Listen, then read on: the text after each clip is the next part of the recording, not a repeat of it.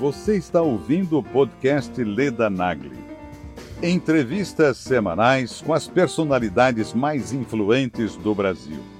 Para assistir às entrevistas em vídeo, acesse o canal Leda Nagli no YouTube. www.youtube.com/ledanagli.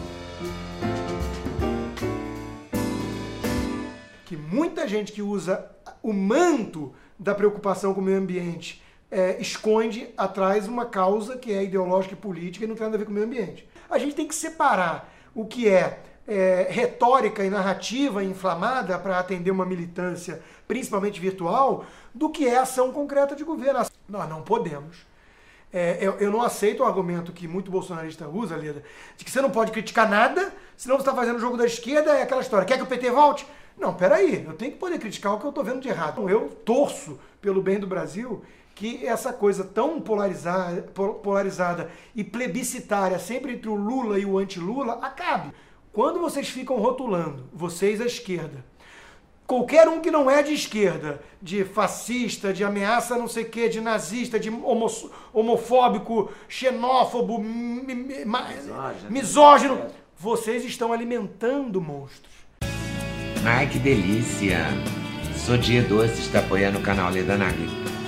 Os convidados vão ter bolo, salgadinho e docinhos da Sodier. Ainda vão levar para casa, ó, essa caixinha de doces maravilhosa. E eu vou poder comer os bolos da Sodier todo dia que tiver gravação, não é bom? Adorei essa história.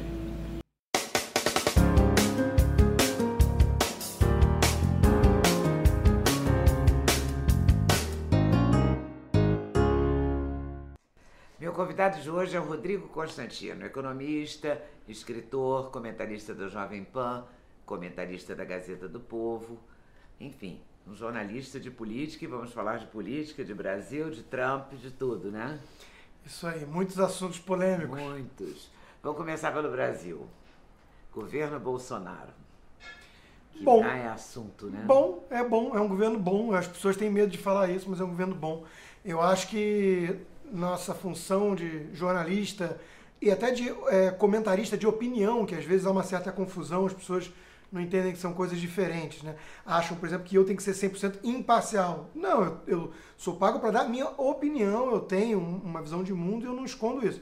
Mas é, mesmo assim, é, no nosso meio tem muita gente com receio de elogiar o governo. É claro que nossa missão principal é sempre buscar criticar, melhorar, apontar erros, não podemos ser nunca assessoria de imprensa velada do, de um governo. Né? Não pode ser jornalista chapa branca.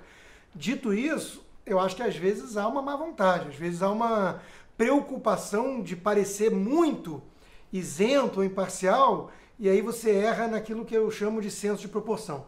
Você quer achar em ovo, você quer criticar qualquer coisa no governo para você mostrar justamente que você não é um, um adesista que você não, não aderiu ao governo e, e é um, um propagandista do governo. Eu acho que não, acho que tem que fazer uma análise criteriosa, independente, mas justa. E, e a, a, em nome da justiça, eu tenho que dizer que o governo até aqui é bom. É bom. Algumas coisas estão funcionando. Estão funcionando muitas né? coisas. Por Tem exemplo. muitos ministérios bons, eh, por exemplo, o Ministério da Economia. Né? O Ministério da Economia, sobre o Paulo Guedes, é um ministério muito bom, técnico, muita gente ali com espírito público, que eu, que eu conheço, do primeiro, segundo e até terceiro escalão, que são pessoas que poderiam estar fazendo tranquilamente outra coisa da vida, ganhando muito mais, e estão lá porque acreditam que tem uma, uma contribuição a dar para o país. A começar pelo próprio ministro Paulo Guedes, foi meu chefe seis anos, eu conheço e sei que ele tem esse espírito público. Salim Matar, tocando a agenda de desestatização toda. Então são pessoas muito boas e que tiveram autonomia delegada pelo presidente. E isso a gente tem que reconhecer. Falar, ah, o, ministro, o ministério é bom apesar do presidente. Aí o ministério que eles acham ruim, eles culpam o presidente, responsabilizam o presidente. Peraí, ele, ele, ele é o técnico do time, ele é responsável pelos erros dos bons e os, e, e, e, os erros dos ruins e os acertos dos bons. Né? Vamos, vamos ser honestos aqui. Então ele tem mérito em ter dado autonomia para o Paulo Guedes montar esse superministério, em ter colocado o Tarcísio Gomes de Freitas, que é uma unanimidade é na infraestrutura, um sujeito trabalhador, discreto e eficiente. E muito competente. Muito Tem competente. entrevista dele aqui no canal, inclusive. Já vi e recomendo. Muito boa. O, a Tereza Cristina na agricultura, a Damares Alves, que muita gente adora odiar, porque existe uma coisa que aí o, o colunista do Estadão, o, o Neri, né, é, chamou de crentifobia. No país a gente tem uma elite muito preconceituosa com qualquer coisa que, que remeta à comunidade evangélica. Verdade. Então eu acho que ela está fazendo um papel também de chamar atenção para certos desvalores na sociedade, certas coisas que exageraram ali na é, sexualização precoce, no hedonismo, e resgatar um pouco de bom senso, enfim, de, de freios aos impulsos, aos apetites né, que está muito na moda falar, ah, faz o que der na telha, o que te dá prazer. Não é bem assim, tem que ter algum tipo de sacrifício no presente para colher frutos no futuro, e ela está chamando atenção para isso. Então eu acho que tem vários ministérios, o próprio Ricardo Salles, meu amigo também, então tem só que fazer o, o, o alerta, o disclaimer, mas eu acho também que ele é demonizado porque é uma área muito sensível, porque foi contaminada por ideologia, Leda. Ah, o refúgio de muito esquerdista, muita viúva do Stalin, é, foi o movimento ambiental. Eu não estou dizendo com isso que todo mundo que se preocupa com o meio ambiente é de esquerda. O que eu estou dizendo é que muita gente que usa o manto da preocupação com o meio ambiente é, esconde atrás uma causa que é ideológica e política e não tem nada a ver com o meio ambiente. Que tem a ver com planejamento central, governo mundial, Estado ingerindo é, na sociedade e na economia e até mesmo uma visão anticapitalista de mundo é contra a indústria, é contra o lucro. Tem muito isso nesse setor. E é um setor que estava pendurado em verba pública. Então o, o Ricardo Salles chegou para mexer nisso. Não, não vou dizer que ele não errou, que teve problemas de eficiência gestão, queimadas, é, derramamento de óleo, não, não vou falar disso. O que eu vou falar é que o, o, o grau de ataque que ele sofre está muito acima de questões genuinamente ligadas ao meio ambiente. Tem a ver com ideologia e com é, interesses financeiros que ele está fechando torneiras. É bem a, a, crítica da a Damares, né? no mesmo patamar. No mesmo, é muito mais forte do que. Exato. E educação. Aí falta outro pilar, Pois que é o pilar ideológico. Educação. Eu já estou até em dúvida se Não, esse rapaz é bom. Eu também é. tenho dúvidas. Eu acho que, é, em primeiro lugar, deixar muito claro que o estilo do Weintraub não me agrada. Eu acho que a gente está certo que a gente vive na era das redes sociais e alguma coisa se perdeu sobre isso que eu vou falar agora e quando o gênio sai da garrafa você não consegue colocá-lo de volta. Chama-se liturgia do cargo. Alguma preocupação com um cargo que você ocupa de ministro deveria haver. Não existe no caso dele, né? Ele é fanfarrão, ele gosta de gravar aqueles vídeos e dar as famosas mitadas nas redes sociais. Tudo muito bem. Se tivesse, E erra muito português, né? Erra, isso que eu ia falar, se tivesse entregando uma boa gestão e se fosse um bom símbolo do que seria uma educação legal. Não é nenhuma coisa nem outra. Então é óbvio que recai sobre ele um, um peso muito grande quando há algum tipo de deslize, quando há uma falha no Enem, alguma coisa assim, aí vão lá crucificá-lo. E em boa parte eu acho que ele, ele chama isso para ele, né, porque ele realmente gosta dessa polêmica, desse confronto e cria essas famosas tretas. Mas eu acho que ele, pelo menos, pelo menos ele lança luz sobre um problema que muita gente está mascarando hoje em dia, que fala, ah, problema de educação no país é só um problema de gestão, eficiência. Não, existe o problema ideológico. É um setor que foi aparelhado ao longo de décadas por uma hegemonia de um pensamento único. Um- realmente uma turma que acha que, você, que pluralidade de pensamento é você só ler é, é, da, da esquerda progressista até a esquerda radical, marxista e tudo mais. Não conhecem um único pensador sério conservador, quiçá liberal. Então é uma coisa muito dominada por um pensamento de esquerda, né, preponderante, e eu acho que ele lança luz para isso, para a questão da doutrinação ideológica. É, é o que eu venho repetindo no- no- na, na Jovem Pan com muita frequência. Eu acho que você pode concordar com o diagnóstico que a ala olavista do governo faz em relação à guerra cultural, à importância ideológica no país e tudo mais, e discordar dos métodos, das receitas que eles apresentam para enfrentar o inimigo. É mais ou menos a, a posição que eu me coloco hoje. Eu, eu entendo o inimigo que eles estão atacando, eu acho que esse inimigo é real, não é fruto de paranoia deles, não é imaginado, apesar do que eu acho que às vezes eles podem se exceder na no grau de ameaça, fantasma da, do comunismo e tudo, mas eu acho que a forma que eles escolheram para combater esse inimigo, eu, eu critico muito, porque eu acho que às vezes você é, é tão parecido com aquilo que você quer atacar você usa os mesmos métodos porque eles acham que isso é uma guerra suja e se você for é, é civilizado com quem não é civilizado, você está em desvantagem, vai ser massacrado. E aí você tem que jogar no mesmo nível. Né? Se, se não existe, existe regra do jogo sendo respeitada, você tem que dar chute embaixo, abaixo da linha da cintura. Eu acho que o perigo disso, Leda, é que quando você olha demais para o abismo, o abismo olha de volta para você. Quando você convive demais com monstros, achando que está combatendo os monstros, daqui a um tempo você esquece quem é monstro, quem é, é mocinho nessa história. Então, não me agrada é, uma certa é, conduta dessa ala olavista, que é aquilo que a Janaína Pascoal, logo no começo, quando ela casou ali com o bolsonarismo, ela falou, ó, tem uma turma aí que parece petismo de sinal trocado. Eu concordo. Bom, tem que estar tá lúcido, né? tem que tá, estar tá lúcido para Tem valer. muita gente que não está lúcida, né? Não, Nessa... é Esse, esse, é o ponto. Isso é um ponto bom, porque é óbvio que, que essa tirada remete à famosíssima entrevista que você fez com meu querido Lobão. E eu gosto muito do Lobão. Eu também. E o problema é o seguinte, mas aí, mas eu acho que isso cabe para um, uma pauta muito interessante para a nossa conversa. Que é essa polarização que a gente está vendo hoje, que é típica de time de futebol, de, de tribo mesmo. Né? Você, ou você aderiu 100% à minha tribo, ou você é meu inimigo 100%. Uhum. E o Ronald Reagan, que era um grande conservador, presidente americano, ele falava: veja, se o sujeito concorda comigo 80% do tempo, ele é 80% meu amigo, não 20% meu inimigo. E isso está sendo esquecido hoje. Então eu acho que se existe uma ala mais tóxica do bolsonarismo e que isso afasta muita gente, é, é, dificulta muito a agregação em prol de uma pauta virtuosa, de uma agenda boa, que eu acho que o governo tem em várias áreas, como eu já citei, né? é, que poderia estar trazendo para o jogo gente liberal, moderada e acaba afastando. Eu acho que da mesma forma que isso acontece, do outro lado tem muita gente que olha para isso e fala assim: não, eu não posso estar sendo associado de forma alguma nada que remeta a este governo, então eu sou oposição ferrenha.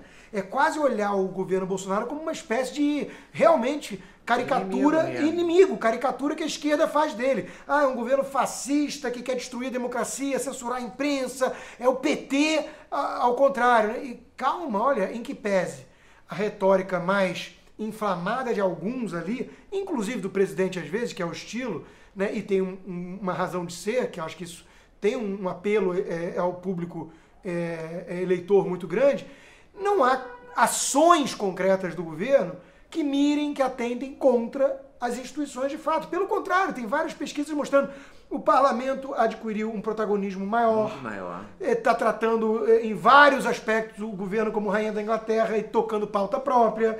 A imprensa continua livre. Os críticos acusam o presidente de ser nazista, Hitler, e nada acontece. Então, a gente tem que separar o que é, é retórica e narrativa inflamada para atender uma militância, principalmente virtual, do que é ação concreta de governo. A ação concreta do governo Bolsonaro é privatizar, reduzir o papel do Estado, inclusive do governo central. Ele tem um projeto de é, federalismo muito bom, que é devolver recursos aos estados e municípios. Que governo fascista distribui recursos para estados e municípios em vez de concentrar na União, e mantém a imprensa livre? É, que, que governo fascista mantém e defende armamento para a população? Todo governo fascista tentou desarmar a população. Porque uma população desarmada é uma população mais cordeira, mais pacata. É, então, é, é, não faz sentido essa narrativa de que é um governo fascistoide, apesar de eu reconhecer que há uma ala ali que tem uma conduta é, intolerante, persecutória contra qualquer um que eles considerem inimigo e que desviou uma vírgula já é inimigo. Então isso existe. Mas do outro lado, eu acho que tem muito amigo meu, muita gente legal, do bem, liberal, moderada, que eu acho que perdeu, errou na mão. Perdeu tá aquele. Perdendo o pé. Perdeu coisa. o pé, perdeu, perdeu aquela questão do centro de proporção. Está tratando o governo exatamente como a caricatura que a esquerda radical faz dele, e aí, de certa forma, você acaba fazendo o jogo do, do verdadeiro inimigo. Porque, olha, nós não podemos.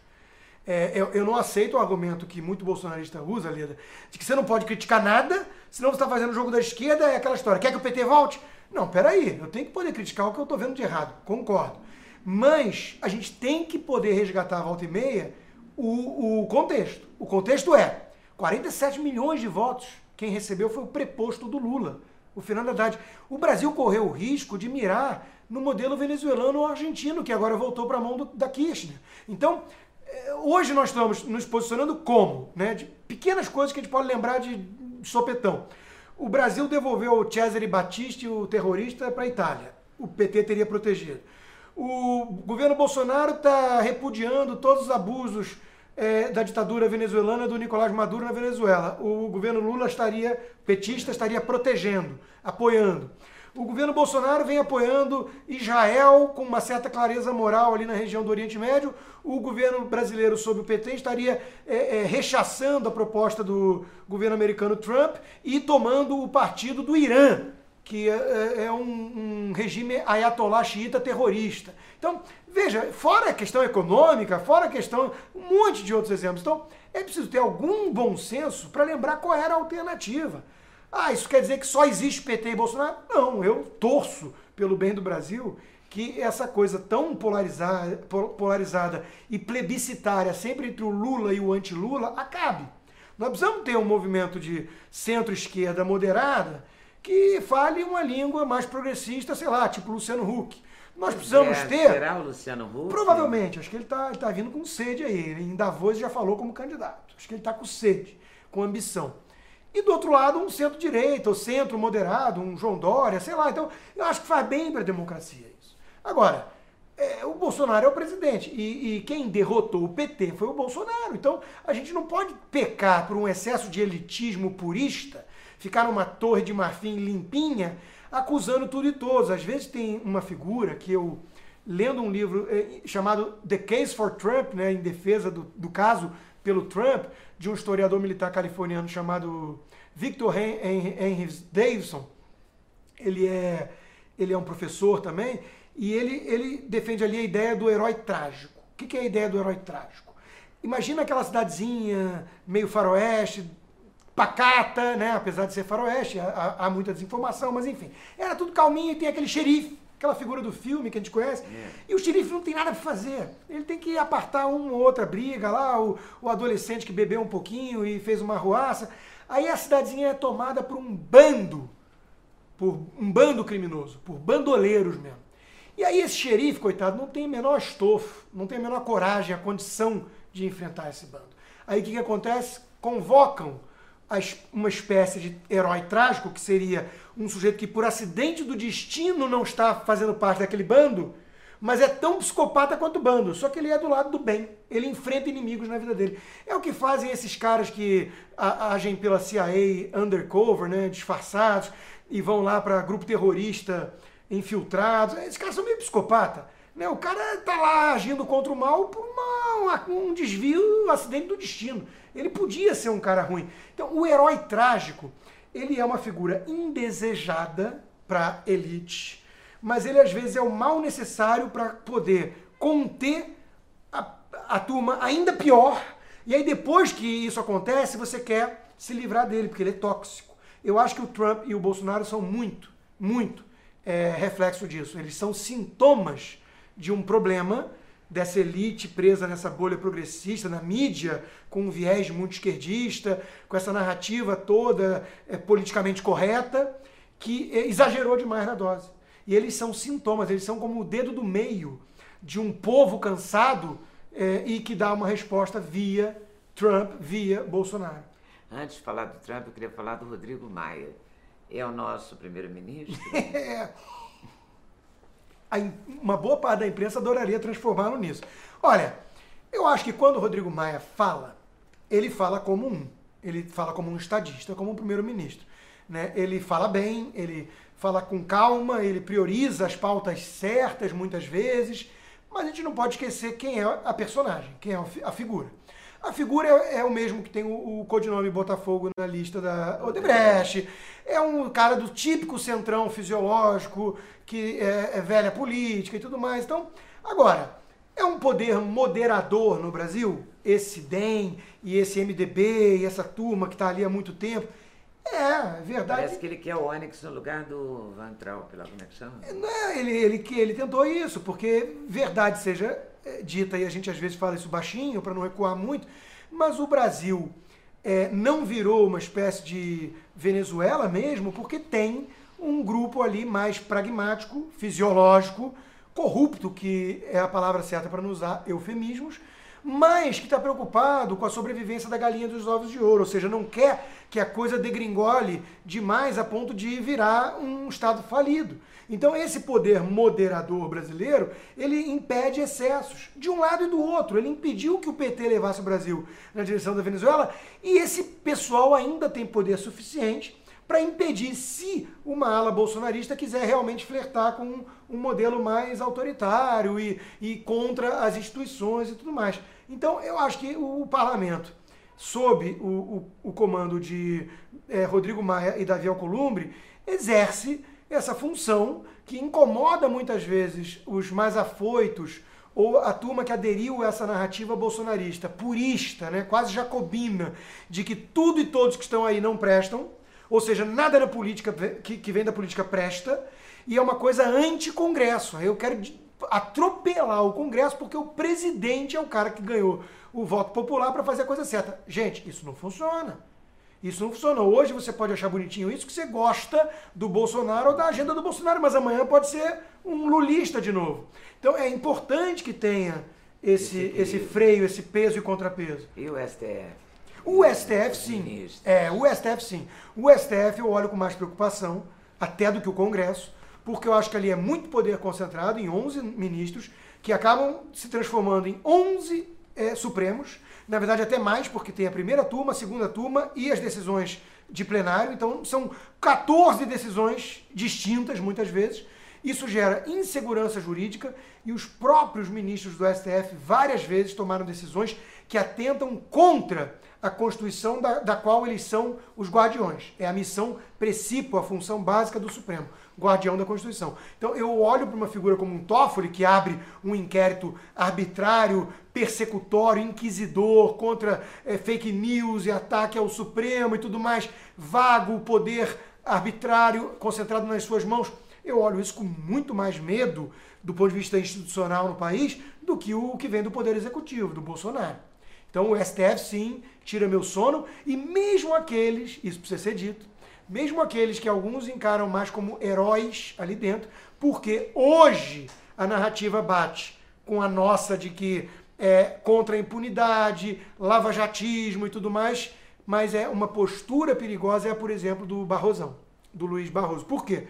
Porque é uma figura que se acha ungida, esclarecida e veio para trazer essa luz para a sociedade, o que confunde o papel do judiciário com o papel do legislativo. Se ele quer legislar, se ele quer mudar leis, ele tem que concorrer a um cargo eletivo, ganhar votos e propor leis, mudanças constitucionais e emendas.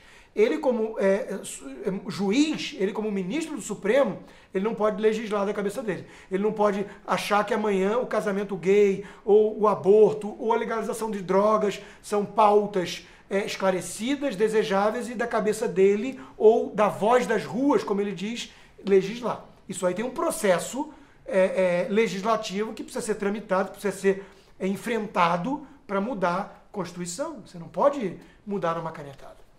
Agora vamos à polêmica do, do momento, né? Regina Duarte, Zé de Abreu, porque na, na, no capítulo narrativa, o Zé de Abreu seria esculhambado se fosse Danilo Gentili. Exatamente. Se o Danilo Gentili tivesse feito a piada que o Zé de Abril falou a sério da Regina Duarte, o Danilo estaria linchado pela esquerda. Exatamente, Leda. Isso é bom porque suscita duas reflexões importantes nossas aqui. Primeiro, é um tema caro para mim já há muitos anos, inclusive está no meu, no meu Esquerda Caviar, que é o duplo padrão que é essa questão do salvo-conduto da esquerda. Existe uma espiral de silêncio contra qualquer artista intelectual conservador ou liberal mesmo, né? eles são perseguidos pela classe, pelo grupo, pelos pares.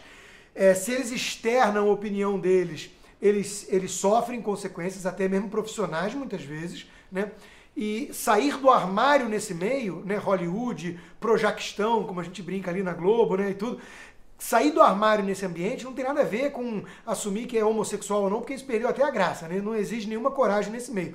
Coragem exige o cara virar e falar: sou conservador, então votei no Bolsonaro ou no Trump. Aí sim o cara vai ser execrado e vai ser olhado como um, um pária, como um leproso pelos pares. Então esse salvo-conduto, esse duplo padrão de que a esquerda pode falar o que quiser e ela está sempre protegida e blindada, tem o efeito Teflon. E a direita nunca é avaliada pelo mesmo padrão, pela mesma régua, qualquer deslize ela é execrada, inclusive muitas vezes pela própria direita, que faz autocrítica o tempo todo e, e autocensura, né? E de certa forma é legítimo, porque nós não queremos passar pano porque é um dos nossos, né? Se o cara realmente pisou na bola feio, ele tem que ser criticado por isso. Mas isso incomoda e é algo que chama atenção no caso do, do Zé de Abreu. E, e, eu acho isso tudo muito, muito lamentável.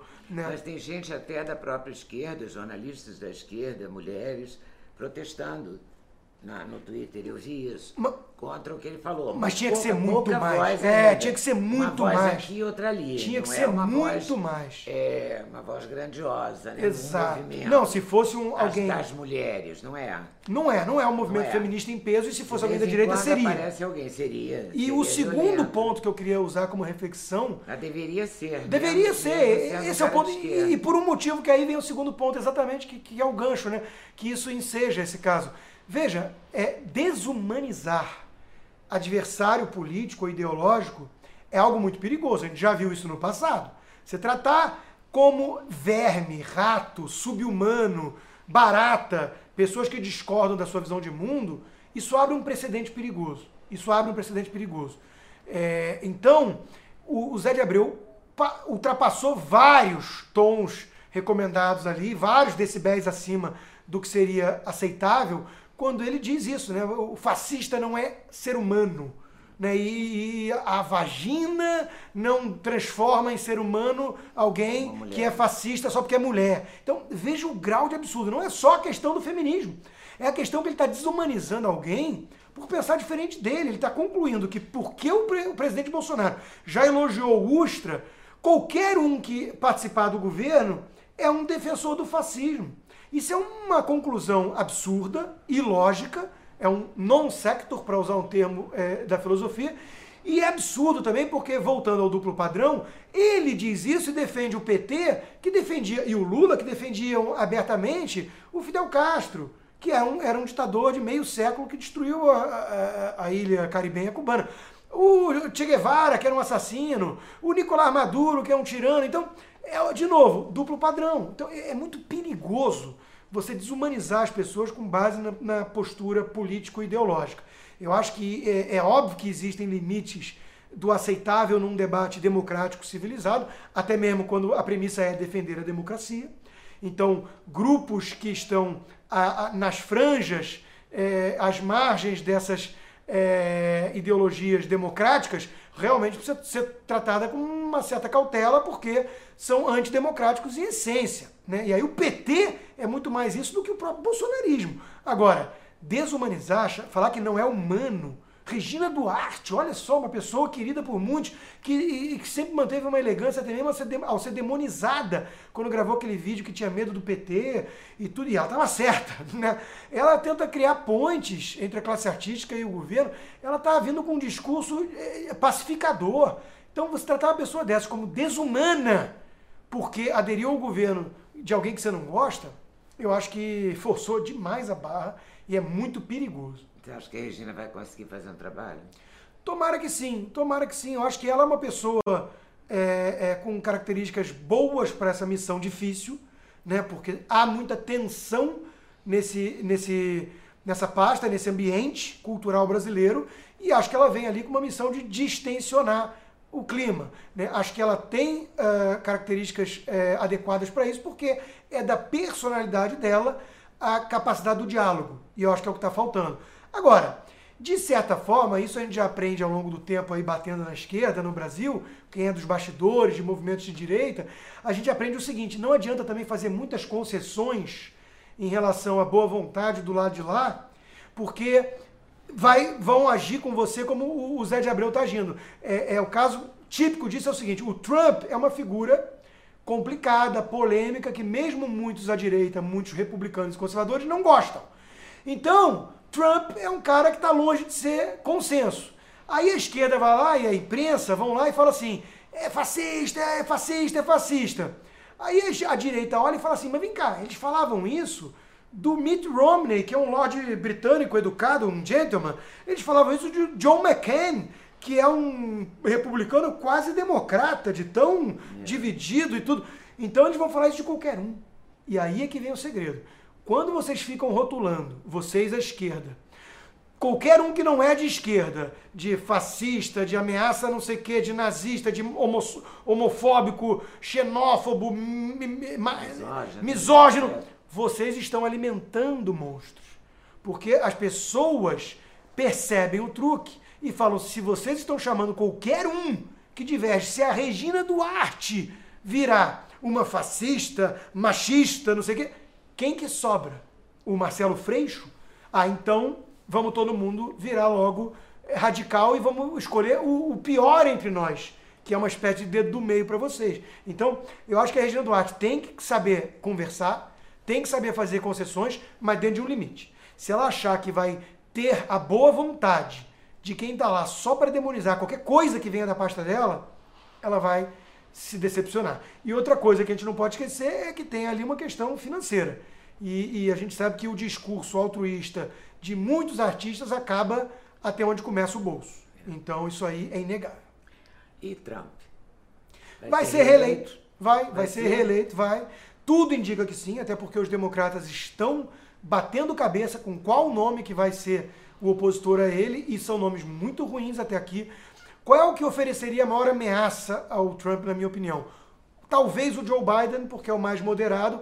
Elizabeth Warren, nem tanto. Ela já foi essa figura. Uma professora de Harvard, de direito, moderada. Mas tem tempo que ela deixou isso para trás. Ela radicalizou o discurso, ela está cada vez mais mentirosa, ela pegou casquinha nessa coisa de ideologia de gênero e, e, e, minorias, falando que era uma indígena e Cherokee, e aí o Trump chamava ela de Pocahontas, e provocaram ela, e ela foi fazer o exame de DNA, e é pior do que fazer o exame. Ela publicou, e realmente ela é um milésimo de Cherokee que o, o Jeep, é, é, Cherokee tem mais sangue indígena do que ela. Então, pegou muito mal. Ela inventou que foi demitida no passado por questão de gravidez, não há nenhuma evidência disso. Então, ela, ela ficou muito mentirosa, muito política, com um discurso cada vez mais próximo do Bernie Sanders, porque ela quer pegar uma casquinha do Bernie Sanders que mobiliza a base mais radical é, do Partido Democrata. Mas a juventude. Juventude universitária, Michael Moore, é, é Alexandre Ocasio-Cortez, essas novas faces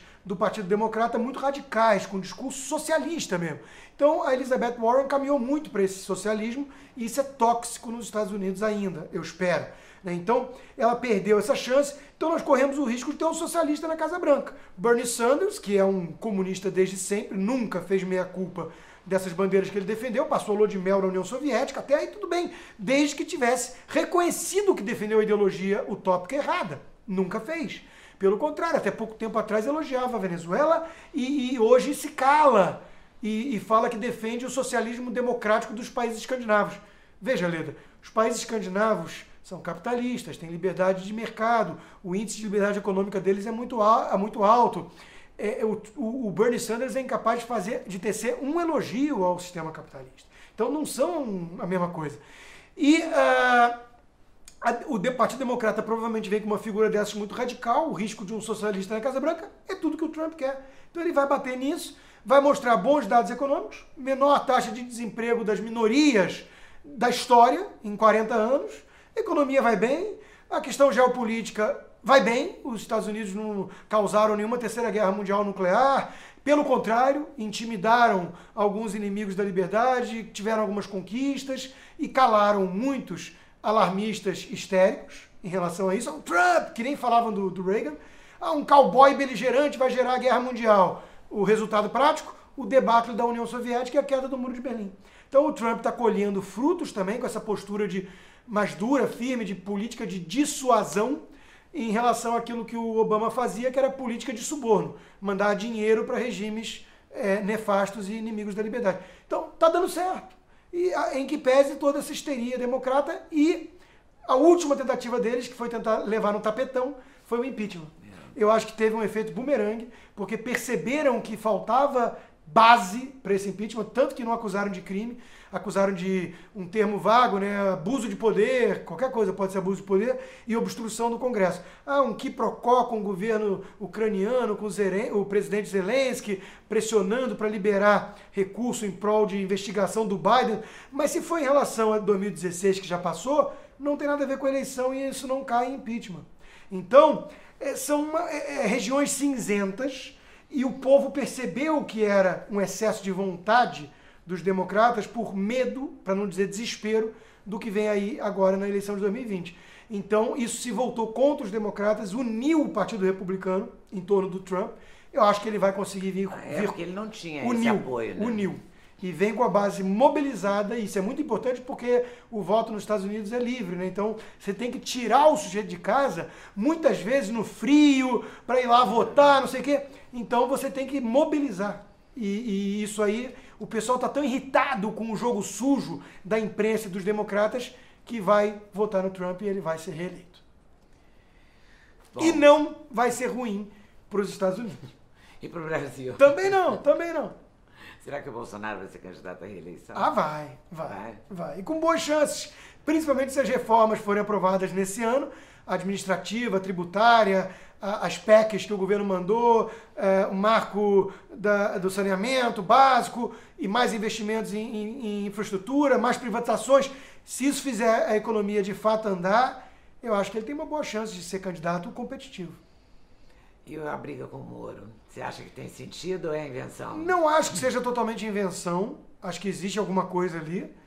Acho que o, o, ambos estão sabendo levar isso da forma mais discreta possível. Eu queria saber o chá que o Moro toma, né? Porque, o, o nossa, Moro, o Moro é, um, é, o Moro é PhD em, em budismo é, e é, ele é zen, né? E ele era como juiz, imagina que ele tinha que sentar na frente do Lula e ouvir o Lula mentindo daquela forma. Então ele está acostumado, né, com, com esse jogo, mas acho que ele acho que ele aprendeu rápido o jogo político, que é um pouco diferente, e acho que ele consegue mandar os recados velado dele e acho que realmente a melhor configuração para quase todos ali seria ele ir para o STF e a chapa continuar sendo Bolsonaro e Mourão para reeleição. Acho que isso faria mais sentido para quase todos. Mas será que ele iria para o STF agora em setembro? É setembro. Talvez né? seja cedo o... nessa agora, do, do Marcos do, Marco Aurélio. Do Celso de Mello. Celso de Mello. Celso de Mello. Seria cedo, talvez. Talvez na segunda que vai abrir.